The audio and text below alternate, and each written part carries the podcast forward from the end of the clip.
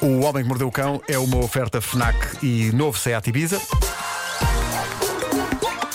O homem que mordeu o cão.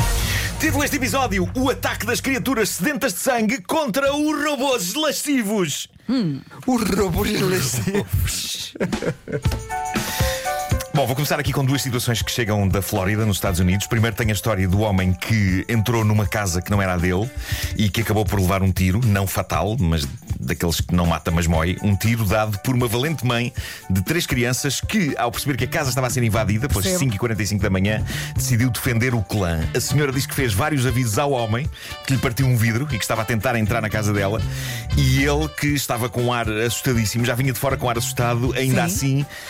Continuou a tentar entrar e ela, depois de fazer todos os avisos, disparou, acertou-lhe de raspão no braço. O homem ficou ali caído no chão, em agonia, enquanto ela chamou a polícia. Quando a polícia chegou e prendeu o homem, ele explicou então porque é que entrou naquela casa e jurou a pé juntos que a intenção dele não era roubar a casa. Ele diz que entrou ali Então? porque estava a ser perseguido. Por Então porquê quem? que ele não disse? Por quem? Perguntou a polícia e ele respondeu: por dinossauros. Está bem, Ah, então. Devia estar bonito. Boa. Minutos depois, o invasor admitiu que talvez não estivesse mesmo a ser perseguido por dinossauros, mas disse que de uma coisa tinha a certeza: tinha fumado erva estragada. Pronto. Eu inclino mais para esta possibilidade, muito sinceramente. E por uma única razão, porque eram 5h45 da manhã e toda a gente sabe que a essa hora os dinossauros estão a dormir. Claro, claro.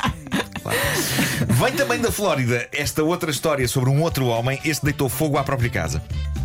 Um senhor de 64 anos que um destes dias, por volta das 7 da tarde, desatou, para grande espanto da mulher, a partir os vidros todos das janelas de casa, acabando de seguida por deitar fogo à casa. A esposa conseguiu fugir dali, o homem andou depois a bater de porta em porta a explicar o que tinha acontecido e foi essa explicação que ele deu depois também à polícia. Fumou erva estragada. Não, ele disse que estava a combater vampiros. Ai. Pode Ah, ter o Acontece mesmo muito, dealer. acontece Pode muito. ter o mesmo Sim, dealer. Aquilo foi na Flórida também. mesmo É Eu acho que isso vem da. da- A um questão é o que é que eles andaram a fumar. Erva estragada. Uh, e então, inquirida pela polícia, a esposa do senhor disse que quando ele começou a partir os vidros de todas as janelas, uma coisa que ele gritava muito era que os vampiros não iam conseguir defender-se. Uma vez mais uma história implausível. Nunca podiam ser vampiros, eram sete da tarde, nesta altura do ano ainda é dia. Claro. Ah, claro, Não é? claro. Ah, Também não parece boa política, partindo do princípio de que este senhor acreditava que a casa estava cercada por vampiros, partir as janelas todas, não é? Creia que devia ter fechado todas as janelas Claro. com tábuas.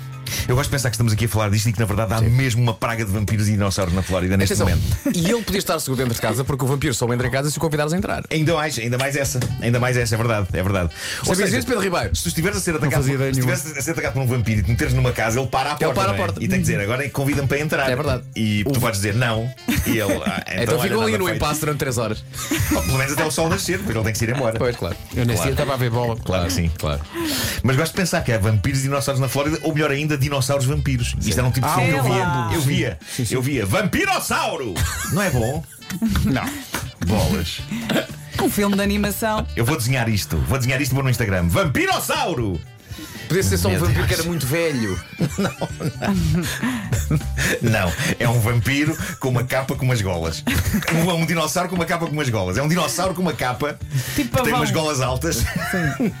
E, e eu vou desenhar isto, meu Deus. Eu, sou- eu, eu sou, tão, eu sou tão pequenito, sou tão pueril. Bom, eh, para fechar, vem aí um estudo, mas eh, com a breca. Este é um bocado diferente dos outros. Este foi feito por uma empresa chamada Tidio.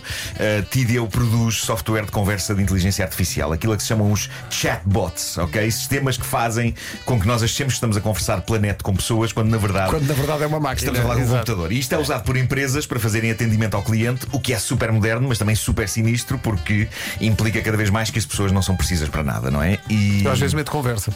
metes- pois, Bem-vindo, o que é que precisa? Olha, em primeiro lugar, diga-me como é que está o tempo por aí? Nunca me responda. Há- há certas- há certas determinadas lojas de móveis Nunca que têm, respondem. têm chatbots. Eh, e- Chatbot, chatbot, falta um chatbot. Bom, esta empresa de chatbots, a Tidio, decidiu avaliar como é que o- kill the radio star.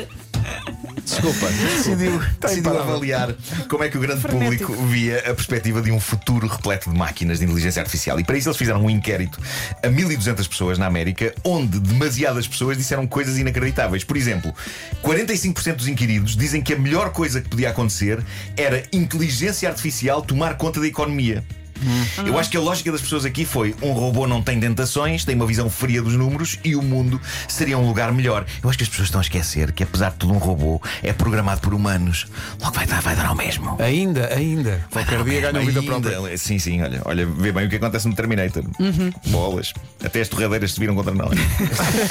Eh, uma outra pergunta gira deste estudo era: pode abusar-se de um robô? É. Não, no- não, não é no sentido em que estão a pensar. É, já lá, já foi lá o que eu vamos a pensei. esse. Já lá vamos a Vera, isso. come on. A questão Ser é- madura. Será que, será que um robô deve ter direitos? 32% dos inquiridos dizem que um robô não tem direitos e que é para ser explorado. O que significa que 68% dos inquiridos acham que os robôs, em- quando andarem aí pelo mundo, devem ter direitos e devem ser tratados com dignidade. Mas lá está, voltando à minha torradeira. Eu se calhar devia tratar melhor, melhor a minha torradeira, porque eu, eu sinto que lhe meto lá dentro muito pão, porque eu gosto muito de pão. Sim. Vocês Gostas de sabem, pão? Gosto de pão, eu gosto de pão, pão, pão, pão! E por Metes vezes. fatias muito grandes. Meto fatia gorda lá Ah. dentro. Eu meto fatia gorda na torradeira. E forças a torradeira. E ela depois não tem força para injetar. Ah, será que estou a abusar da minha Sim. torradeira? Eu se calhar, se calhar vou ser um opressor de robôs quando eles andarem por aí. Agora vem a parte mais incrível do estudo. Perguntaram a estas 1200 pessoas se achavam boa ideia ter relações sexuais com robôs. 40% dos inquiridos disse entusiasticamente que sim. Vamos a isso. Mas dizem que tem de ser um robô humanoide. Tinha de ter formas e anatomia a simular a humana. Mole. Nada Nada, nada de envolvimento com geringanholas de de ferro. Zero ergonómicas. Capaz da pessoa se arranhar toda. Dentro do universo das pessoas que disseram entusiasticamente que sim a ter relações com robôs, 3% dizem que teriam apenas uma aventura de uma noite com um robô. Ah, Só isso é muito para ver como específico. One night stand com um robô. Exato. Não era Coisa- para casar, era para Coisa coisa. está feito. Agora, 39% dizem que é para casar. Com robô? Com um robô. 39%. Consideravam ter uma relação romântica duradoura com um robô. 39% é um número avassalador de pessoas que considera a possibilidade de viver um amor longo com uma máquina. Até que a ferrugem nos separe. Em que está. Sim, sim, sim. E mesmo assim não vai separar, porque há produtos muito bons Claro, para claro. tirar a ferrugem. Essas pessoas não querem conversar. É O isso. spray bala. Entretanto, o estudo provou também que nisto do amor com robôs, os homens estão, na sua grande maioria, mais prontos e até desejosos disso do que as mulheres. Há algum desespero também, Eu não é? sinto Será? que Muitos homens estão sempre disponíveis para introduzir certa parte do seu corpo em sítios. É. Não são esquisitos. É. Eu, eu não tenho qualquer interesse em levar a cabo aventuras com robôs. Eu tenho medo, medo de choques elétricos e mais. Tenho medo de maus acabamentos. Ah, é Como assim? Eu tenho medo de tenhar estas. Ah, já percebi. Isso Só sai ficas lá lá arranhada. preso. Não, não. Eu, eu acho que hoje em dia há muito mau acabamento em tudo. Há muito mau acabamento E é em péssimo tudo. ter uma relação que tem um mau acabamento. Exatamente. Pois é. Pois é. Bom, E é assim que acabamos. Epá, eu acho que nesta É nesta nota de otimismo.